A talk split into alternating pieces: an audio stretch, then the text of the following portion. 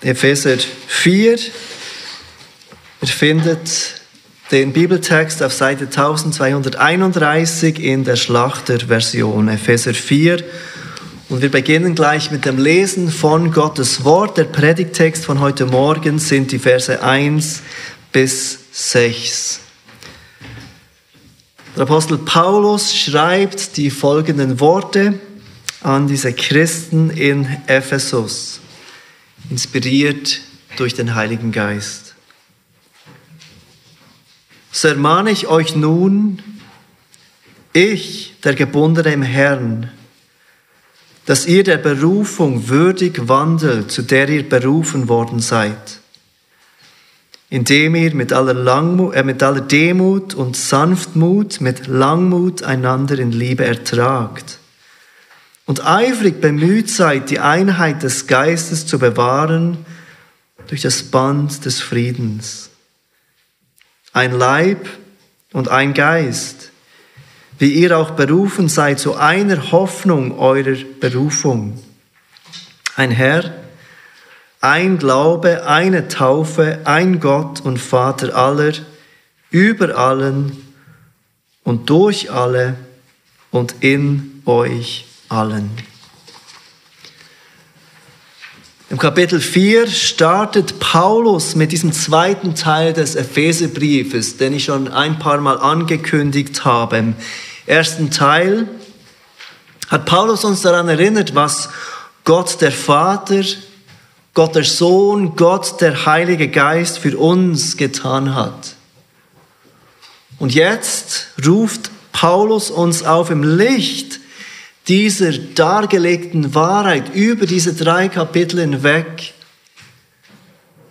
ein verändertes Leben zu führen. Paulus hat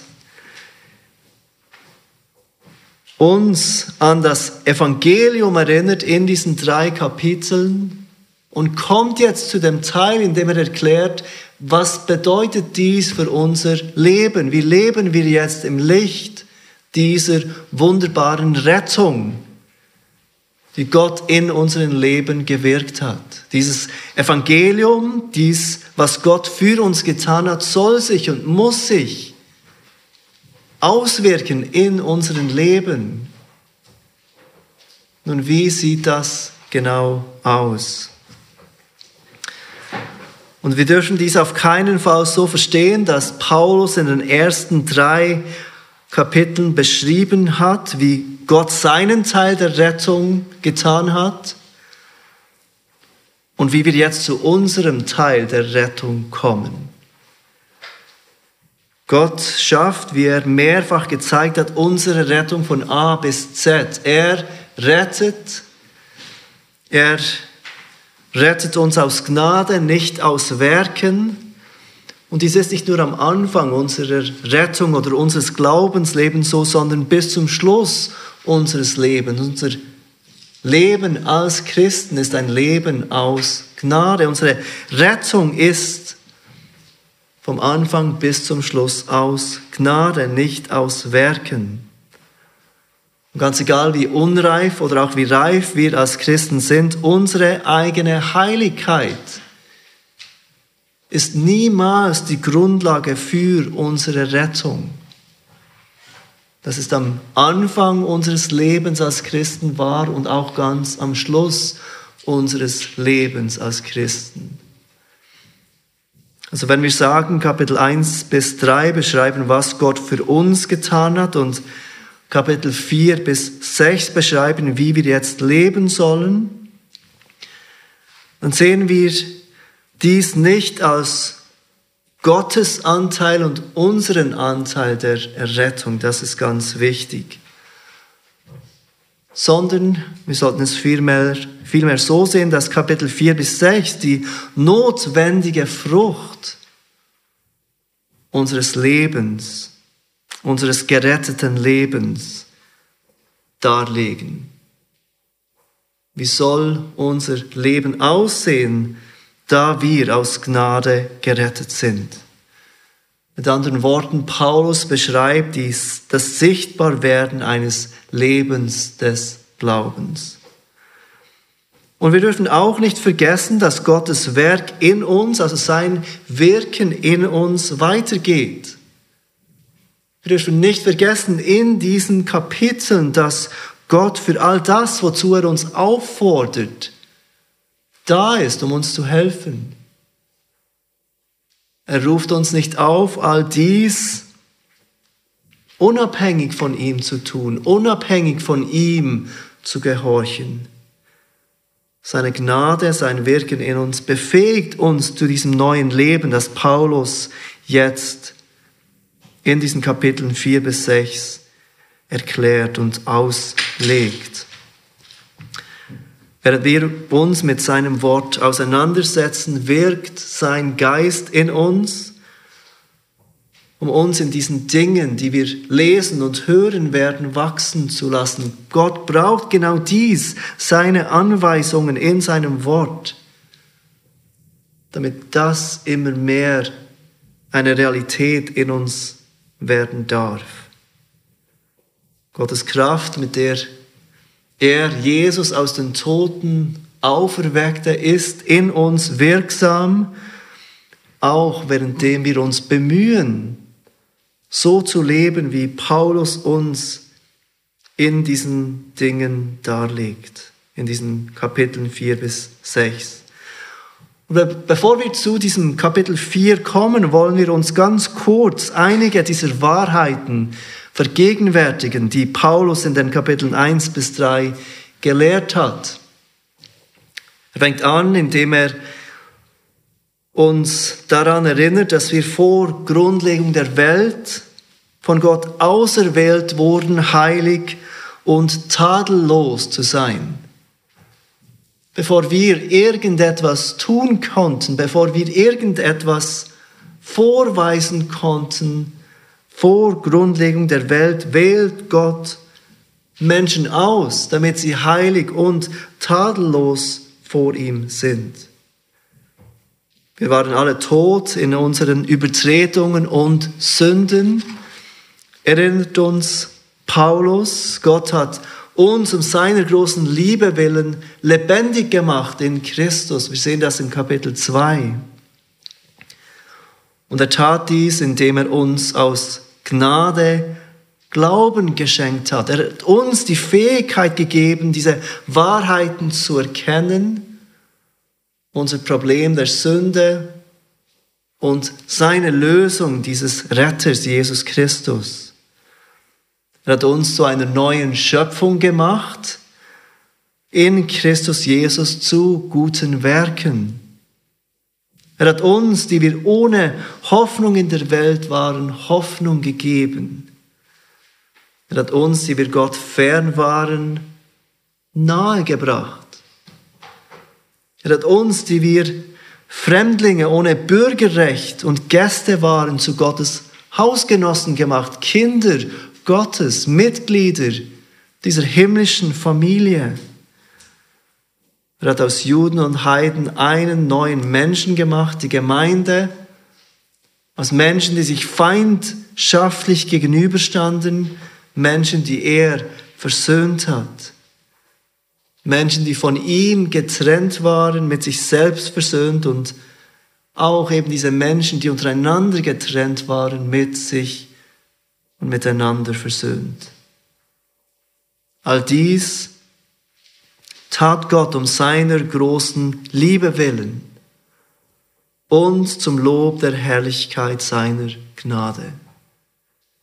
Nicht wegen irgendetwas, das er in uns fand, nicht wegen irgendetwas, das wir getan hätten oder dass er voraussah, dass wir dies tun würden. Nein, er tat dies alles wegen seiner Liebe und zum Lob seiner Herrlichkeit.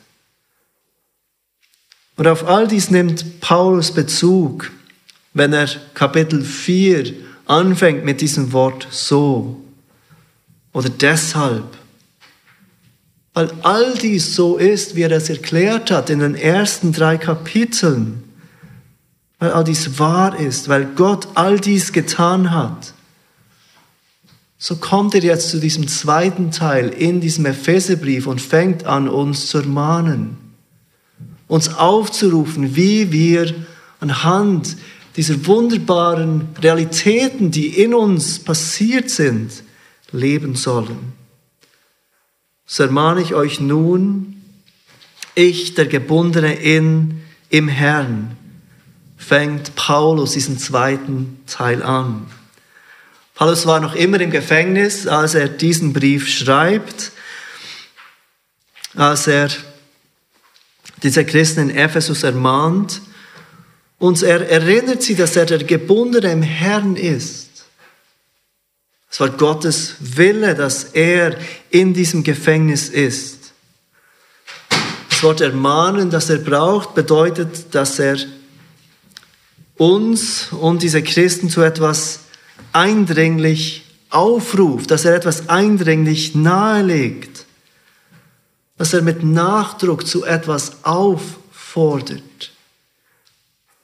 Paulus, Paulus bittet uns nicht lediglich so zu leben. Er fragt uns nicht, ob wir so leben möchten, wie er gleich sagt. Er legt uns eindringlich nahe, er fordert uns mit Nachdruck auf, als Menschen, die diese Botschaft der Rettung erfahren durften, auf eine gewisse Art und Weise zu leben. Und wir kommen gleich zu dieser eigentlichen Aufforderung. Aber was diese Aufforderung zeigt, dass er überhaupt zu diesen Dingen auffordert, dass er ermahnt zu diesen Dingen, zeigt uns, dass dieses neue Leben nicht einfach automatisch passiert. Es ist nicht so, dass wenn wir gerettet werden, dass wir jetzt ganz von sich alleine plötzlich so leben, wie es Gott möchte. Nur weil wir Christen sind nur weil wir das Evangelium glauben, nur weil der Heilige Geist in unserem Leben neues Leben bewirkt hat, leben wir nicht automatisch einfach so, wie Gott es möchte. Diese Aufforderung von Paulus zeigt uns, dass es immer wieder eine bewusste Entscheidung von uns braucht. Und es braucht auch eine Anstrengung, eine Anstrengung, eine bewusste Anstrengung, so zu leben, wie Gott es von uns fordert. In Vers 3 spricht Paulus davon, dass wir eifrig bemüht sein sollen. Bist du dir bewusst, dass dein Leben als Christ deinen Eifer braucht, auch wenn du aus Gnade gerettet bist? schließt das nicht aus, dass du dein Leben in Eifer für den Herrn lebst. Dass du eifrig bemüht bist, verändert zu werden in deinem Leben. Und zu was ermahnt uns Paulus? Er fährt weiter im Vers 1, dass ihr der Berufung würdig wandelt, zu der ihr berufen worden seid. Diese Berufung, von der er hier schreibt, ist nicht deine oder meine persönliche Berufung, auf irgend, Gott auf irgendeine Art und Weise zu dienen oder eine Berufung zu einem bestimmten Beruf. Nein, er spricht von der Berufung, die zu jedem von uns kommt, der gerettet wird. Dieser innere Ruf, wenn der Heilige Geist in unseren Herzen wirkt und wir hören, dass wir glauben sollen. Und wir folgen diesem Ruf und setzen unser Vertrauen in Christus. Und wenn du heute Morgen hier bist und du kennst Jesus Christus nicht persönlich als deinen Retter, dann ist das, zu was dich Gott aufruft, Buße zu tun und zu glauben zu erkennen, dass du ein Sünder bist, zu erkennen, dass dich Gott geschaffen hat für seine Ehre. Aber dass wir alle uns davon, von diesem guten Plan abgewandt haben. Dass wir alle unsere eigenen Wege gingen. Dass wir eigene Weise sein wollen auf unsere eigene Art. Dass wir alle mit unserem Leben, mit unseren Entscheidungen, mit unseren Gedanken gegen diesen Schöpfer Gott sündigen. Und Gott in seinem Erbarmen lässt uns nicht in diesem Problem liegen. Er sendet seinen Sohn Jesus Christus, der ein perfektes Leben lebt, Gott gefällig in allem, gehorsam in allem. Und dieser Jesus gibt sein Leben hin am Kreuz. Er stirbt den Tod, den du und ich verdient hätten. Und Gott, nach drei Tagen, erweist seine Macht und schenkt diesem Jesus neues Leben, der aufersteht. Und er verspricht, dass jeder, der sein Vertrauen in diesen Jesus setzt, der sich abwendet von seinen Sünden, neues Leben erhält. Und so ruft Gott dich und mich auf, unsere Sünden hinter uns zu lassen, uns abzuwenden von unseren alten Wegen und uns auf das vollbrachte Werk von Jesus Christus zu vertrauen. Diese Berufung auf, Jesus zu vertrauen, die äußerlich kommt. Zu jedem Menschen und die innerlich geschieht, zu all denen, die gerettet werden. Führt zu diesem neuen Leben, zu dem Paulus uns aufruft.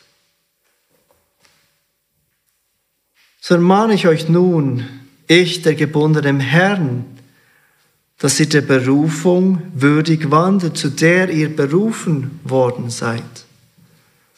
Dieses neue Leben, das zu uns kommt durch den Glauben, ist der Anfang von diesem Leben, das Paulus in diesen Kapiteln darlegt. Im zweiten Timotheusbrief beschreibt Paulus diesen Ruf mit den folgenden Worten. 2. Timotheus 1, Vers 9. Er hat uns ja errettet und berufen mit einem heiligen Ruf.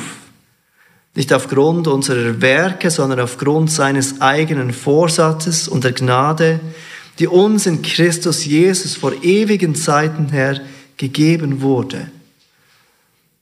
Als Christen sind wir nicht gerettet aufgrund von Werken, sondern aufgrund von Gottes ewiger und gnädigem Vorsatz. Aber dieser gnädige Ruf, zu Gott ist ein heiliger Ruf, wie Paulus es in diesem zweiten Timotheusbrief nennt. Also ein Ruf, heilig zu leben. Ein Ruf, heilig zu leben, so wie Gott heilig ist. Und so ermahnt uns Paulus, unsere Berufung würdig zu wandeln, so wie es Gott möchte, so wie es Gott ehrt nachdem wir Gottes Gnade erfahren haben in dieser Rettung. Und dieser Ruf beinhaltet zwei Dinge. Das sind noch nicht die Predigtpunkte. Dieser Ruf beinhaltet zwei Dinge, die wir sehen im Kapitel 4. Es ist erstens ein Ruf zur Einheit. Und das ist es, was wir heute Morgen gemeinsam anschauen wollen, zumindest diesen ersten Teil in den Versen 1 bis 6. Aber wir sehen diesen Ruf zur Einheit bis und mit Vers 16. Paulus ruft uns Christen auf, in Einheit zu leben. Und zweitens, dieser Ruf von Gott, dieses würdige Wandeln, beinhaltet einen Ruf zur Reinheit. Paulus wird uns das in den Versen 17 bis 32 darlegen. Also dieses würdig Wandeln, dieser Ruf, so zu leben, wie wir berufen wurden, bedeutet erstens ein Ruf zur Einheit, zweitens ein Ruf zur Reinheit. Wie erwähnt ist unser Predigtext heute Morgen die Verse 1 bis 6 und wir sehen hier diesen ersten Teil des Rufes zur Einheit. Und wir wollen uns diesen Text, diese Verse anhand von zwei Teilen anschauen. Und das sind die Predigtpunkte für heute. Erstens, wir sehen die Eigenschaften, die Einheit fördern. Eigenschaften, die Einheit fördern, das ist der erste Punkt. Und zweitens, wir sehen, dass Gottes Einheit die Grundlage ist für unsere Einheit. Zweitens, Gottes Einheit als Grundlage unserer Einheit. Also erstens Eigenschaften, die Einheit fördern und zweitens Gottes Einheit als Grundlage unserer Einheit. Paulus ermahnt uns zu Einheit.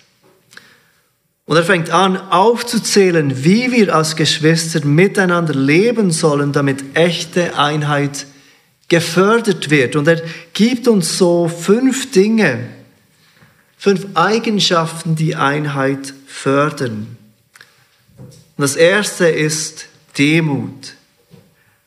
Paulus ruft uns auf, als gerettete Kinder Gottes miteinander in Demut zu leben, untereinander Demut zu üben.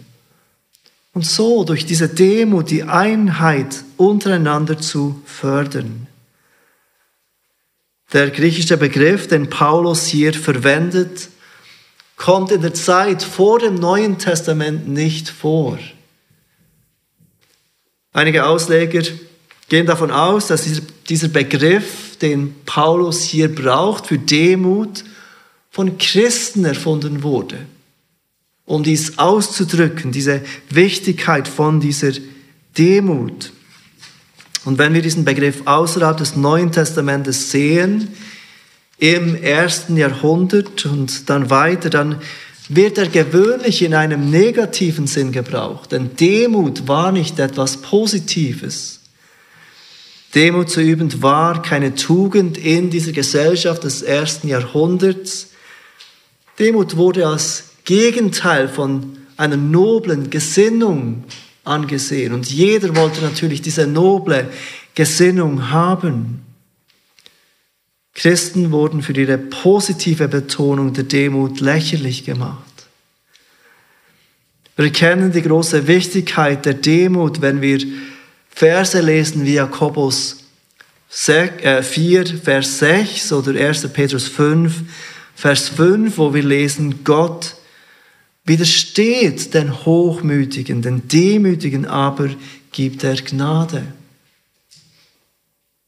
Im Philipper 2, Vers 4 wird Demut gegenübergestellt mit Selbstsucht und nichtigem Ehrgeiz.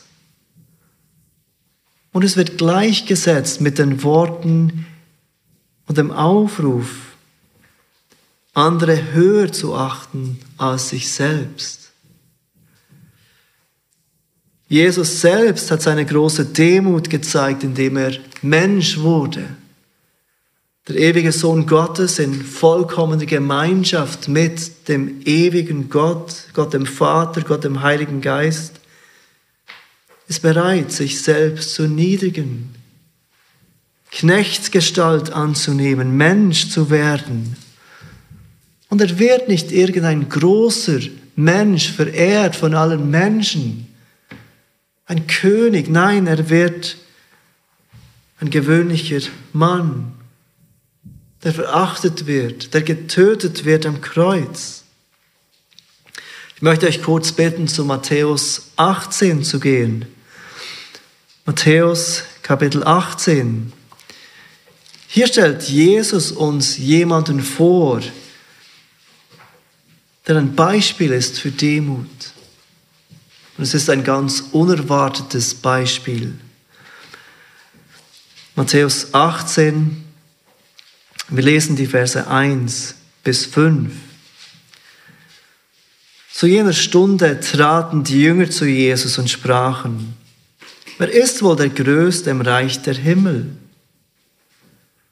Und Jesus rief ein Kind herbei, stellte es in ihre Mitte und sprach, wahrlich, ich sage euch, wenn ihr nicht umkehrt und werdet wie die Kinder, so werdet ihr nicht in das Reich der Himmel kommen. Wer nun sich selbst erniedrigt wie dieses Kind, der ist der Größte im Reich der Himmel. Und wer ein solches Kind in meinem Namen aufnimmt, der nimmt mich auf.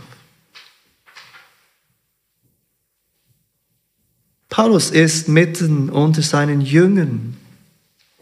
Seine Jünger diskutieren, wer unter ihnen der Größte im Reich der Himmel ist. Wer ist der reifste Christ von uns allen? Wer ist der, der am meisten gute Werke tut? Wer wird von uns der Größte sein im Himmel? Und Jesus, so nehme ich an, schockt alle seine Jünger, indem er ein Kind zu sich ruft. Ein Kind, das noch überhaupt nichts gebracht hat für Gott. Ein Kind, das hilflos ist, das Hilfe braucht. Er stellt es in ihre Mitte und er spricht, wahrlich, ich sage euch, werdet wie dieses Kind. Und er braucht dieses Kind als ein Beispiel für Demut. Und weshalb ist ein Kind ein Beispiel für Demut? Ein Kind anerkennt, dass es Hilfe braucht. Ein Kind anerkennt, dass es lernen muss. Es ist nicht wunderbar, wie viele Fragen Kinder haben, wie sie zu uns kommen und Antworten haben möchten, wie sie zu erkennen geben, dass sie Anweisung brauchen. Und Jesus sagt nicht, dass Kinder perfekt sind, dass Kinder immer gehorsam sind. Natürlich haben Kinder genau das gleiche Problem wie wir auch, unsere Sündhaftigkeit. Aber ein kleines Kind gibt so schnell zu erkennen, dass es Hilfe braucht, dass es angewiesen ist auf Hilfe von anderen, dass es Lehre braucht, belehrt werden will. Das erste, die erste Eigenschaft, die Paulus erwähnt, die Einheit fördert, ist Demut. Paulus geht weiter und erwähnt Sanftmut. Sanftmut ist eng verbunden mit Demut. Es beschreibt eine sanfte Haltung, gerade in Situationen, in welchen es nicht einfach ist, sanft zu sein. Sanftmut bedeutet nicht Schwachheit oder Passivität. Manche umschreiben dieses Wort Sanftmut mit Stärke unter Kontrolle. Du hättest zwar die Stärke, dich zu wehren, aber du machst es nicht. Es beschreibt eine Person, die im richtigen Moment zornig sein kann, aber nie im falschen Moment zornig ist. Und Jesus offenbart diese Eigenschaft, wenn er zeigt, wenn wir sein Leben anschauen, wie er sehr wohl zornig sein kann. Wenn wir beispielsweise an diesen Moment im Tempel denken, als er in den Tempel kommt, diese Händler sieht und diese Geldwechsler sieht, und was tut er? Er wird zornig, er umstößt diese Tische um. Wir lesen davon und stellt das, euch das einmal vor, dass Jesus eine Geisel macht aus Material aus Gras. Und er treibt diese Menschen mit dieser selbstgemachten Geisel hinaus. Jesus kann sehr wohl zornig sein im richtigen Moment. Und gleichzeitig, wenn wir sein Leben betrachten, zeigt er auch, dass er oft seinen Zorn, auch wenn er berechtigt wäre, zurückhält, ganz bewusst. Denkt an den Moment, als er am Kreuz hängt und diese Spötter hört, die seine Kleider teilen um ihn herum. Und was sagt der Vater, vergib ihnen, denn sie wissen nicht, was sie tun. Jesus ist ein wunderbares, perfektes Bild für diese Sanftmut. Auch in der Gemeinde kommt es immer wieder zu Situationen, in denen wir mit Sanftmut reagieren sollen. Matthäus 11, Vers 28 beschreibt sich Jesus mit den folgenden Worten, Kommt her zu mir, alle, die ihr mühselig und beladen seid, so will ich euch erquicken. Nehmt auf euch mein Joch und lernt von mir. Und dann sagt er, denn ich bin sanftmütig und von Herzen demütig, so werdet ihr Ruhe finden für eure Seelen. Paulus ruft uns auf, unsere Berufung würdig zu wandeln, indem wir sanftmütig sind und wachsen in Sanftmut. Drittens sagt er Langmut. Er erwähnt diesen Langmut und Langmut bedeutet auch Geduld, Ausdauer. Es beschreibt ein hoffnungsvolles Verbleiben in einer Situation, in der wir auf etwas warten. Und mit dieser Geduld, mit dieser Langmut ist es so eine Sache. Niemand von uns ist von Natur aus geduldig. Niemand von uns ist von Natur aus langmütig. Und das Ding ist, wir können nur langmütig werden und in Langmut oder Geduld wachsen, indem wir uns im Warten üben. Einige von uns warten sehnlichst auf einen Ehepartner. Andere warten auf körperliche Heilung. Andere warten darauf, dass Gott jemanden, den wir lieben, rettet. Aber alle von uns warten auf das eine oder das andere. Alle von uns können uns entweder in Langmut wachsen, in Geduld wachsen oder wir können beginnen zu verzweifeln und undankbar zu werden.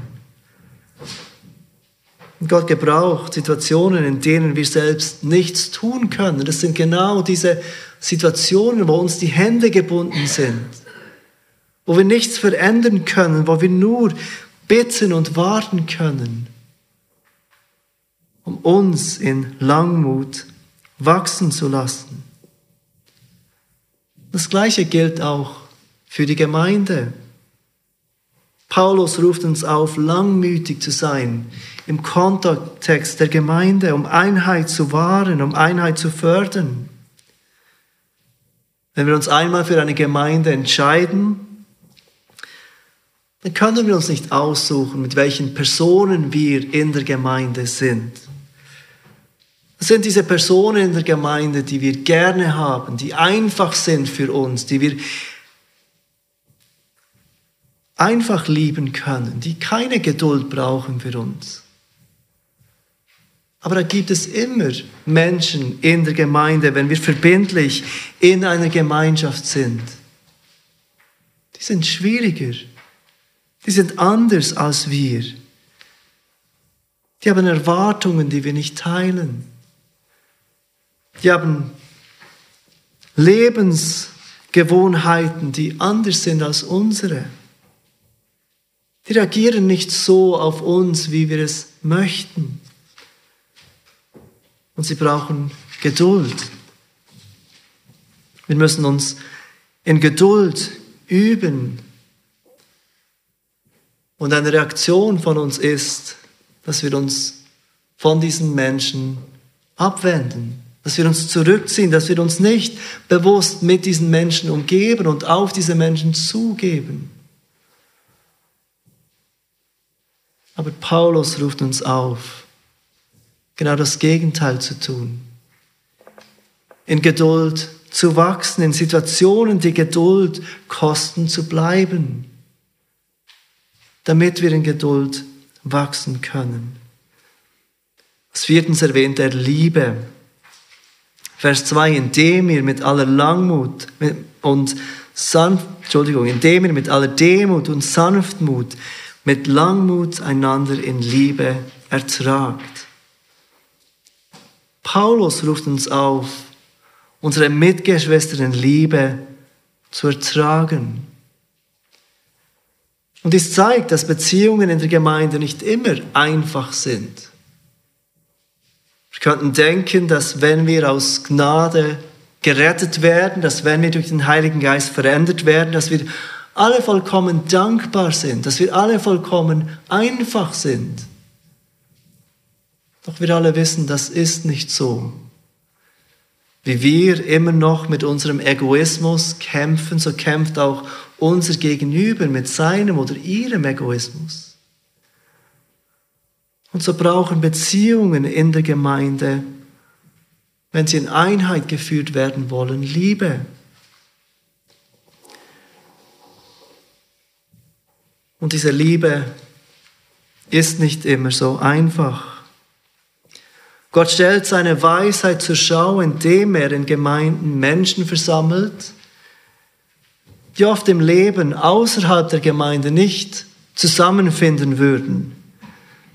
Was sie verbindet, ist nicht die gleiche, das gleiche Interesse, was sie verbindet, sind nicht die gleichen Berufe, die gleichen Ansichten, sind nicht die gleichen Vorlieben. Was sie verbindet, was uns verbindet miteinander, ist unseren Glauben an Jesus. Und es ist nicht immer einfach eins zu sein, Menschen zu lieben, die so unterschiedlich von uns sind.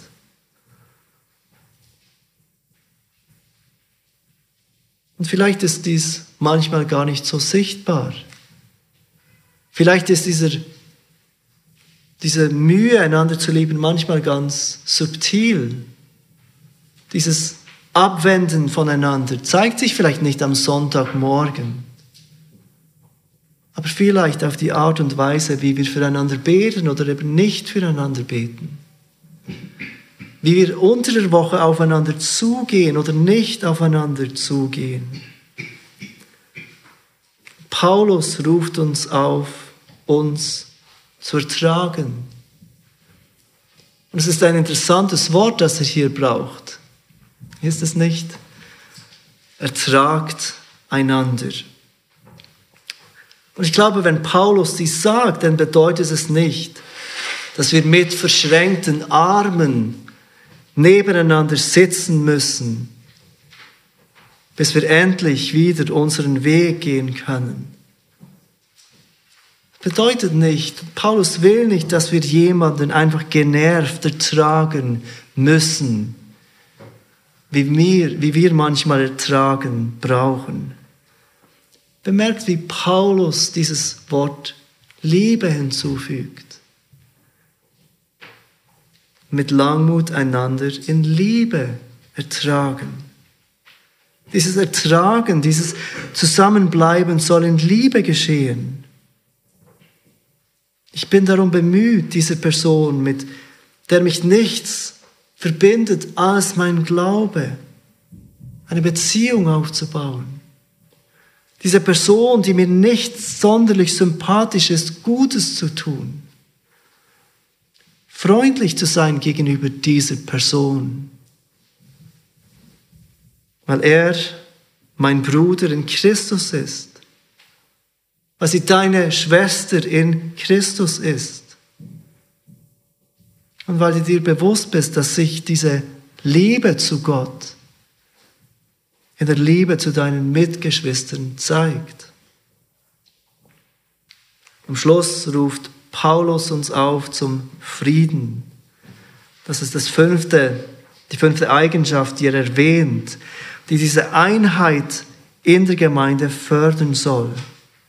Vers 3, und eifrig bemüht seid, die Einheit des Geistes zu bewahren durch das Band des Friedens. All diese Dinge, die Paulus erwähnt hat, bauen aufeinander auf. Er nennt zuerst Demut, Sanftmut, Langmut, Liebe. Und jetzt als fünftens nennt er Frieden.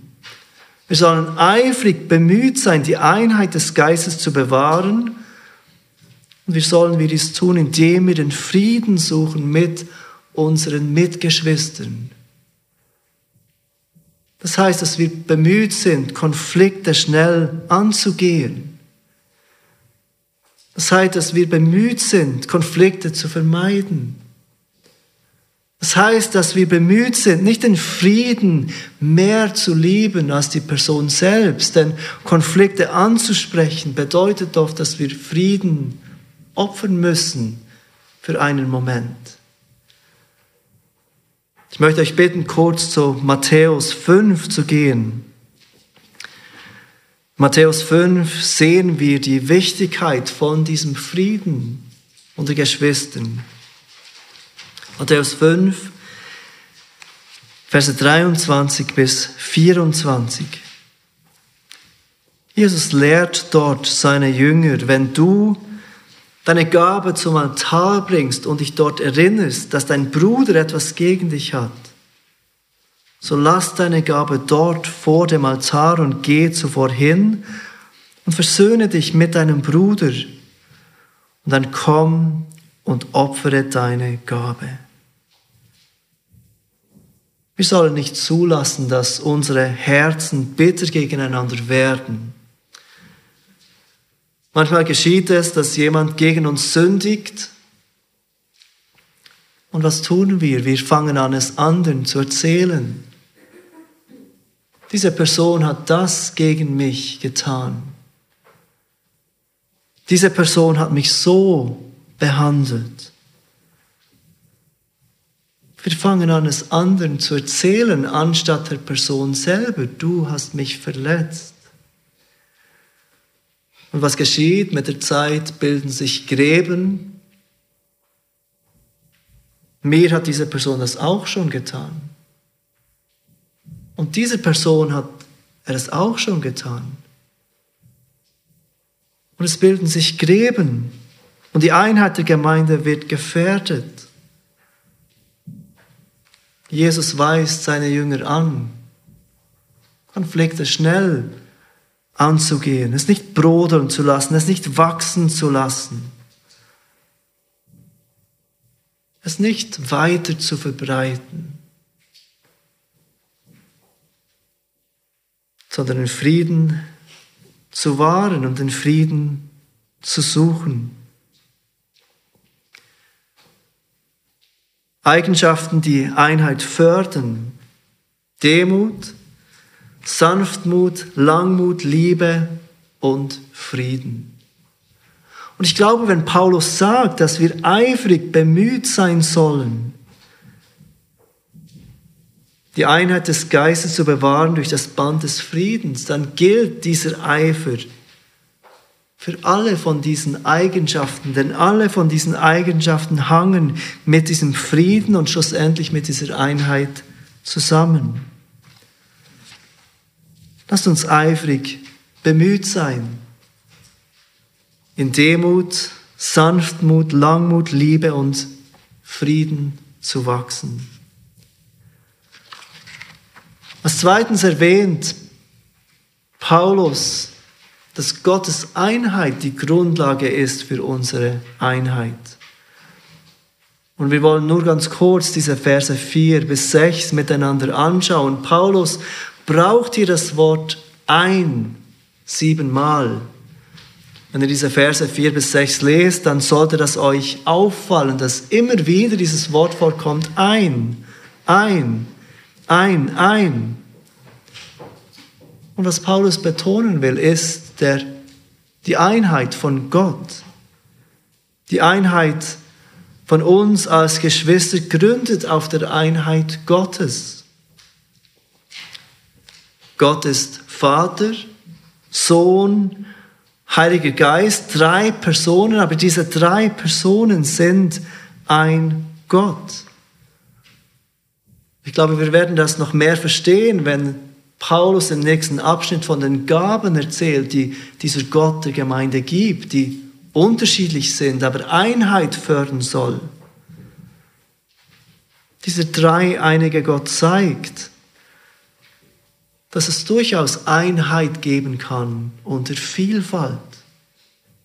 Vater, der Vater ist nicht der Sohn, der Sohn ist nicht der Heilige Geist, sie sind drei Personen und gleichzeitig sind sie eins. Er fängt an und beschreibt den Heiligen Geist, Vers 4, ein Leib und ein Geist, wie auch ihr berufen seid zu einer Hoffnung eurer Berufung. Mit dem Leib meint Paulus den Leib Christi, die Gemeinde.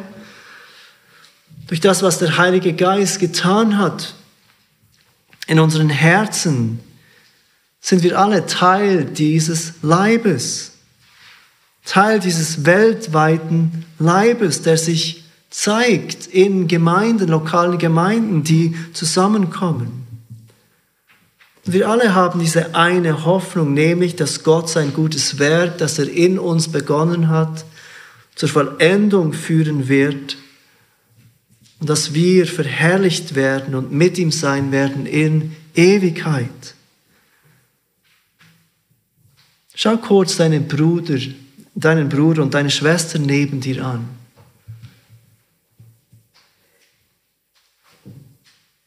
Dein Bruder und deine Schwester neben dir haben die gleiche Hoffnung wie du. Der gleiche Geist wirkt in ihren Herzen. Und deshalb sollen wir eins sein. Paulus geht weiter mit Gott dem Sohn, ein Herr, ein Glaube, eine Taufe. Er spricht dort vom Herrn Jesus Christus er spricht dort von unserem Glauben, der uns verbindet. Er spricht dort von der Taufe. Und Ausleger sind sich nicht ganz einig, ob das die Wassertaufe ist, ob es die Taufe ist, mit der wir in den Leib Christi versetzt werden. Aber die Taufe drückt ganz sicher aus, dass wir Teil vom Leib Christi werden, dass wir Teil von diesem neuen Volk werden dass wir eins sein sollen, weil wir nur ein Herr haben. Und weil wir alle diesem einen Herrn dienen. Und Paulus endet mit Gott dem Vater, ein Gott und Vater aller, über allen und durch alle und in euch allen. Dieser Vater, den wir alle gemeinsam anrufen, wirkt in uns durch seinen Geist. Er ist über allen, er ist durch alle und er ist in uns allen. Und so macht es keinen Sinn, dass wir als Gemeinde in Uneinigkeit leben, wenn wir alle diesen einen Vater anrufen, wenn wir alle auf diesen einen Vater hoffen. Und wenn wir alle für diesen einen Vater leben wollen. Paulus ruft uns auf in diesem Text heute Morgen, unsere Berufung würdig zu wandeln, indem wir die Einheit suchen in der Gemeinde. Und er ruft uns auf, eifrig nach Demut, Sanftmut, Langmut, Liebe und Frieden bedacht zu sein dass diese Einheit in der Gemeinde gefördert wird. Und er erinnert uns, dass diese Einheit, die wir als Gemeinde leben sollen, darauf gründet, dass Gott selbst eins ist. Lasst uns zusammen beten. Vater, wir möchten dir danken für dein Wert der Gnade, das du in unseren Herzen getan hast wie du uns in Christus eins machst. Und wir danken dir für dieses Vorrecht, dass wir als deine Gemeinde eins sein dürfen.